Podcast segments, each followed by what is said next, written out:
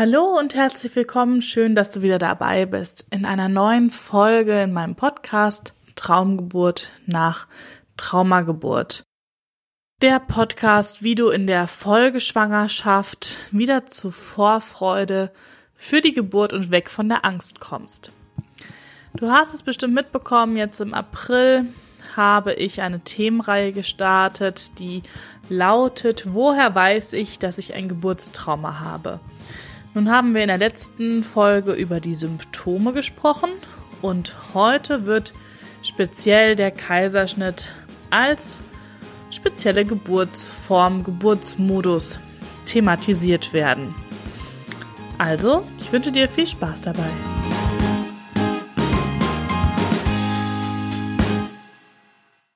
Der Kaiserschnitt ist ja für viele Fluch und Segen zugleich. Es betrifft mittlerweile viele geborene Babys, viele gebärende Frauen. Denn der Kaiserschnitt, ja, ist hierzulande sehr beliebt. In den Kliniken hier in unserer Region liegt die Rate, also in Hessen so circa bei 30 Prozent ungefähr der Geburten. Ich weiß aber auch von Dula-Kolleginnen, zum Beispiel in Norddeutschland oder in, in, ähm, auf Inselgebieten, dass da die Kaiserschnittrate sehr erhöht ist auf äh, fast 60 Prozent oder mehr. Und ja, es ist also sehr unterschiedlich. Ähm, und das hat verschiedene Faktoren.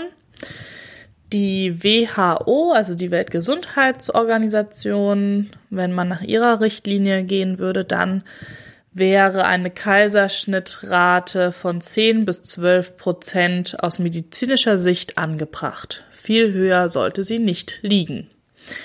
Das bedeutet, dass die aller, aller, allermeisten Kaiserschnitte, die bei uns gemacht werden, sogenannte primäre vorsorgliche Kaiserschnitte sind. Hm? Damit meine ich jetzt nicht, dass das ein geplanter Kaiserschnitt ist. Das sind tatsächlich nicht die, die die Zahlen so hoch halten, sondern das sind Kaiserschnitte, die im Verlauf der Geburt gemacht werden und nicht notfallmäßig vorgenommen werden, sondern vorsorglich. Und ähm, mit diesem vorsorglich, da kommen eben dann auch wieder ähm, viele Probleme mit, weil dann häufig in der Nachbearbeitung die Frage ist, hätte es nicht anders laufen können oder hätte man äh, den Kaiserschnitt nicht verhindern können. Und das sind wiederum auch belastende Gedanken, die dann immer wieder kommen und wo Frauen einfach dran zu knabbern haben.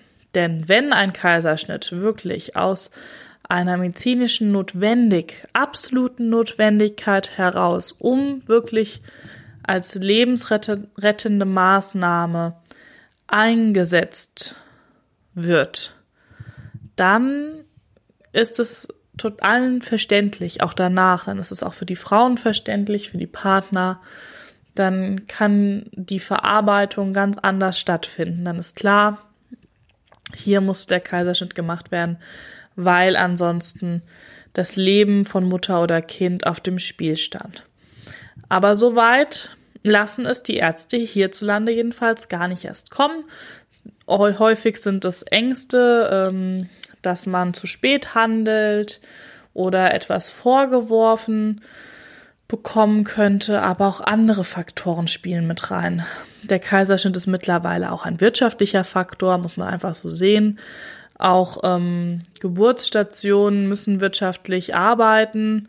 Und wenn ich eben ein OP-Team ähm, stelle und viele Maßnahmen vollziehe und viele Medikamente oder wie auch immer geben muss, dann kann ich natürlich auch mehr abrechnen und die Wirtschaftlichkeit ist sichergestellt. Man weiß auch, dass zum Beispiel freitags die Kaiserschnittraten erhöht sind, was eben auch nicht dafür spricht, dass da, dass einfach freitags die Geburten gefährlicher sind, sondern dass da aus anderen Gründen entschieden wird. Zum Beispiel auch wegen der Personalbelegung, dass man weiß, oh, am Wochenende sind weniger, hm, ist weniger Personal verfügbar, jetzt sind so viele Frauen da und dann muss irgendwie gehandelt werden. Und ich habe auch schon ähm, häufiger den Verdacht gehört, dass ähm, auch ein Kaiserschnitt gemacht wurde, weil der OP eben gerade frei, der Anästhesist gerade da und alles bereit stand. Und ähm, ja, man sich dann dazu entschieden hat. Das Schwierige ist herauszufinden während einer Geburt, ob die gemachten Vorschläge oder auch Anweisungen von Seiten der Ärzte oder Hebammen wirklich auf mich als Frau zugeschnitten sind und individuell getroffen werden oder ob das allgemeine Richtlinien sind, äh, die von der Klinik bestehen oder die für alle so gelten oder weil man das halt immer so macht. Und ähm, ja, da ist so ein bisschen die Schwierigkeit, weil man natürlich nicht jetzt vorher Medizin studieren kann, nur um in der Geburt dann fundiert entscheiden zu können, welche Mittel man ähm, nimmt oder auch ablehnt, was wie wirkt, was es für Nachwirkungen geben kann oder Nebenwirkungen und so weiter und so fort. Und ähm, ja, man sich ja da auch verlassen möchte auf das geburtshilfliche Team. Und in manchen Fällen ist es eben so, dass die Frauen sich dann nicht gut beraten gefühlt haben oder auch mit dem Kaiserschnitt überrumpelt gefühlt haben und nicht gut bekleidet gefühlt haben. Ein Kaiserschnitt per se ist kein Grund anzunehmen, dass man ein Geburtstrauma erlitten hat. Ja, weder für sich selber als Frau noch für das Baby kann man das so pauschal sagen. Weil, wie ihr ja wisst, was ich immer gerne sage, was für einen ein Trauma ist, für einen anderen ein schlechter Tag, das ähm, hängt wirklich absolut mit dem individuellen Erleben. Davon hängt es ab. Damit hängt es zusammen. Also wie die Frau den Kaiserschnitt erlebt hat. Denn man kann einen Kaiserschnitt auch sehr bindungsorientiert gestalten, indem man Mutter und Kind darauf vorbereitet, was jetzt passieren wird, indem die Frau eine Vertrauensperson auch während des Kaiserschnitts an ihrer Seite hat, ob die Hebamme, am besten auch noch den Partner. Und einen feinfühligen Arzt, der sich vorstellt, das Team vorstellt, weil die Frauen kommen in den Raum, alle haben Masken und Schutzanzüge an, man kann niemanden erkennen und der Schritt für Schritt ähm, durch den Kaiserschnitt begleitet. Und das kann alles Ängste nehmen und alles, was Ängste nehmen kann, führt natürlich zu einem besseren Gefühl. Ähm, ja, deswegen lässt sich das pauschal nicht sagen, ganz klar. Es gibt aber natürlich ähm, Faktoren, die zu eben mehr Angst und dann auch zu einem schlechteren Outcome führen, wenn man das so sagen möchte. Also wenn schon die Begleitung unter der Geburt nicht hilfreich war, das heißt, dass sich die Frauen entweder wirklich alleine gelassen gefühlt haben unter der Geburt oder eine Hebamme oder eine Begleitung hatten, mit der sie persönlich nicht zurechtgekommen sind. Vielleicht auch ähm, verbale Gewalt erdulden mussten in Form von unangebrachten Äußerungen während der Geburt. All das kann dazu führen, dass die Frau eben nicht in der Lage war, an diesem Geburtsort unter dieser unter diesen Bedingungen zu gebären und es dann durch eine Interventionskaskade am Ende im Kaiserschnitt landet. Und ähm, dieser Kaiserschnitt, wenn die Vorbedingungen schon so schlecht waren, wahrscheinlich dann auch nicht sehr bindungsorientiert durchgeführt wurde. Das heißt also jegliche Form von Non-Kommunikation, also wenn die Frau das Gefühl hatte, sie wurde gar nicht aufgeklärt, niemand hat mit ihr geredet, äh, sondern eher noch im negativen Sinne das alles als harmlos oder wie auch immer abgetan. Oder dass der Arzt eher unpersönlich, kalt, dass keine Hebamme mit im OP war, dass der Mann nicht mit rein durfte, beide Arme festgeschnallt waren, dass das Baby danach nicht auf die Brust gelegt wurde. Das sind alles Faktoren, die zu einem schlechteren ähm, Gesamterlebnis führen. Und am Ende eben bei vielen Frauen, ich sage extra nur bei vielen und nicht bei allen, weil das sehr individuell ist, ähm, zu einem traumatischen Erlebnis führen können. Oder jedenfalls zu einer starken Belastung. Es muss auch nicht immer ein Trauma sein, es kann auch einfach emotional sehr belastend sein. Oder eben dramatisch, wie es die liebe Anne Henle in ihrem Interview, was wir geführt haben, ausgedrückt hat. Also es kann dramatisch sein und trotzdem für manche bewältigbar und für andere schlecht bewältigbar. Und wenn du jetzt selber in deiner letzten Geburt so eine Erfahrung von Kaiserschnitt erlebt hast, ähm, kannst du da auch einfach nochmal hinspüren oder hast du ja vielleicht auch schon gespürt, was das mit dir gemacht hat. Also was passiert zum Beispiel, wenn du dich vor den Spiegel stellst und deine Narbe betrachtest und vielleicht auch deine Narbe berührst. Was, was kommt dann? Was kommen vielleicht für Bilder? Was kommen für Gedanken? Was kommen für Gefühle? Die kannst du gerne aufschreiben und ähm, ja, schauen, was das mit dir macht, weil die Narbe, die Kaiserschnittnarbe natürlich dich unmittelbar wird sie dir immer als Erinnerung bleiben an diese Bauchgeburt. Und wie gesagt, es kann beide Gefühle, es kann was sehr Schönes sein. Und das ist sehr häufig dieses, dieses Widersprüchliche, mit dem man dann so schlecht zurechtkommt. Dass man dann einerseits unglaublich viel Glück und Liebe empfinden kann, vor allem wenn dann auch schon Zeit vergangen ist, weil der, dieser Mensch, dieses wundervolle Wesen da auf diese Welt gekommen ist und gleichzeitig kann da ganz viel Trauer, Wut und andere Gefühle da sein. Und diese Gefühle parallel zu haben und zu vereinbaren, das ist häufig das, ähm, woran man dann zu arbeiten hat. Denn all diese Gefühle haben ja ihre Berechtigung. Man kann ja nicht sagen, ja, aber das Gefühl ist falsch oder dieses Gefühl ist falsch, sondern sie gehören alles zu dieser Erfahrung dazu. Und ja, das heißt also nur alleine die Tatsache, dass du einen Kaiserschnitt hattest, heißt das nicht, dass du jetzt unbedingt eine Therapie machen musst oder dein Kind muss eine Therapie machen. Beobachte dein Kind, du kennst es am besten, du bist die Expertin für dein Kind und was aber auf jeden Fall ein Thema ist, ich meine, beim Kaiserschnitt, man kann es ja wirklich sich auch bildlich ähm, vorstellen, was eben da passiert, auch durch die Medikamente beeinflusst, ist eben, dass viele Frauen das Gefühl haben, im Grunde wie ab der Narbe nach, nach unten zu dem unteren Teil ihres Körpers, ihres Unterleibs abgeschnitten, abgetrennt zu sein. Und da gibt's wunderschöne eine wunderschöne Methode aus der EEH. Da machen wir das mit der Schmetterlingsberührung, dass man hier wieder Verbindung herstellt. Ja, also Verbindung von deinem Unterleib runter in die Beine, in die Füße, dass der Körper wieder zu eins, zu einem wird. Weil was du nun in dieser Schwangerschaft brauchst, ist natürlich wieder die Anbindung an deinen Körper dass du in den zurückfindest und zu diesem neuen Baby dann auch findest und deinen Körper eben nutzen kannst für die Geburt.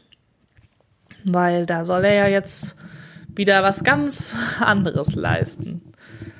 Es gibt auch Frauen, die nicht nur einen Kaiserschnitt erlebt haben, sondern schon zwei oder drei. Und ähm, dann natürlich noch häufiger die Frage kommt, kann ich jetzt überhaupt noch natürlich gebären? Und das wird vielen Frauen schon nach dem ersten Kaiserschnitt gesagt, so die nächste Geburt wird sowieso wieder ein Kaiserschnitt. Ich freue mich immer über solche Aussagen, weil ich mir dann immer vorstelle, wie diese Ärzte, die solche Aussagen treffen oder auch Hebammen vor ihrer Glaskugel sitzen, da reinschauen und dann alle Antworten bekommen zu allen Fragen, die sie stellen.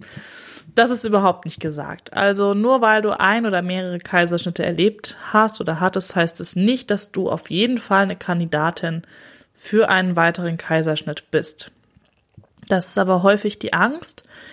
Und hier ist es einfach wichtig, sich gut, gut zu informieren, denn ähm, Wissen nimmt auch Angst. Und da äh, gibt es eben eine Expertin, die ich dir gerne dafür empfehlen möchte, die Ute Taschner. Die Ute Taschner war auch bei unserem Bindungskongress dabei und die hat das Buch geschrieben, Meine Wunschgeburt. Und meine Wunschgeburt bezieht sich auf die Wunschgeburt nach einer Kaiserschnittgeburt. Und da klärt sie sehr schön und sehr fundiert auf. Sie ist selber Ärztin und sie hat selber beide Formen der Geburt erlebt und kann das also aus der persönlichen und fachlichen Sicht sehr gut schildern und sehr schön aufbereitet hat sie das da dargestellt.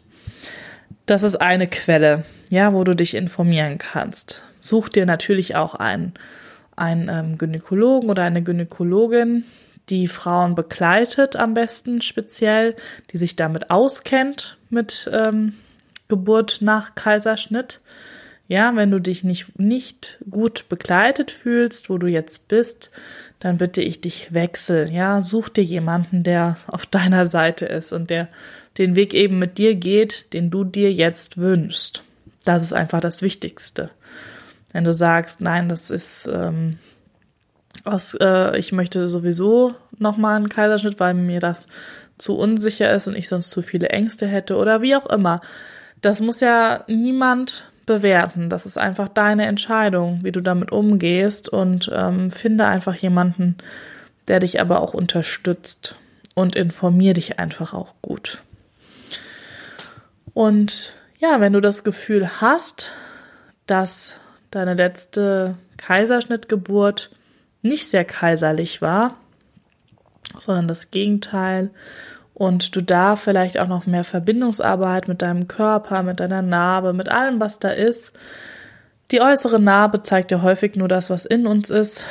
Und vielleicht auch Fragen zu deinem Kind hast, was du so geboren hast, was so geboren wurde, dann melde dich doch gerne, weil das sind Themen, mit denen ich mich auch sehr gut auskenne und viel auseinandersetze. Und ähm, klar, Körperarbeit geht nur hier bei uns vor Ort in der Praxis in Niedernhausen, aber Begleitung und Beratung, das geht auch alles online. Und dafür gehst du einfach auf unsere Seite geburtspsychologie.de und kannst dann Kontakt zu mir aufnehmen.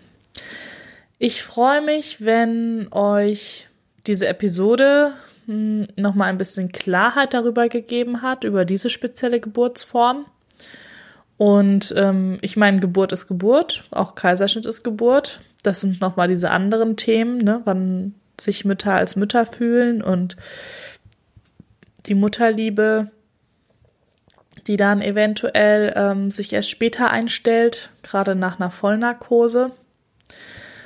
Und vor allem das, was danach kommt. Ähm, ich habe nämlich auch schon Frauen erlebt, die gesagt haben, der Kaiserschnitt an sich war nicht das Dramatische oder das, woran ich heute knabbere, sondern die Trennung vom Kind danach oder dass ich nicht stillen konnte, dass ich dann nicht noch, also noch nicht einmal stillen konnte und mein Baby nicht versorgen konnte. Und das sind dann diese ähm, Mütterthemen. Das ist dann dieses Mutterthema. Ne? Bin ich jetzt überhaupt eine Mutter, wenn ich so geboren habe und so weiter. Und da kann man auch wirklich ähm, noch gut dran arbeiten und gut mitarbeiten und da kann ganz viel Heilung passieren, auf jeden Fall. Aber es ist halt ein Weg, ne, dahin. Und diese Trennungsangst, die zu überwinden, das ist ja auch was, was man nicht nur für sich dann macht, sondern eben auch für das Kind, das schon da ist und auch das Baby, was da jetzt noch kommt. Von daher mache ich dir Mut, da dran zu gehen, dahin zu schauen und ja, das auch so anzunehmen, was dann kommt. Das ist, denke ich, das Wichtige. Und ja, wie gesagt, wenn du noch Fragen hast, dann kommentiere natürlich auch gerne.